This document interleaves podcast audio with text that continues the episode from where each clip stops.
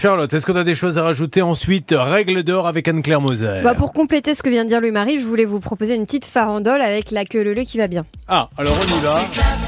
La queue leu qui va bien avec l'air musical. Pour accompagner vos explications, allez-y. Première excuse, je suis au téléphone avec SFR, j'ai un problème de téléphone. Ah ben voilà une. Deuxième La excuse, notre fournisseur a triplé les prix, c'est pas une farce. Refrain.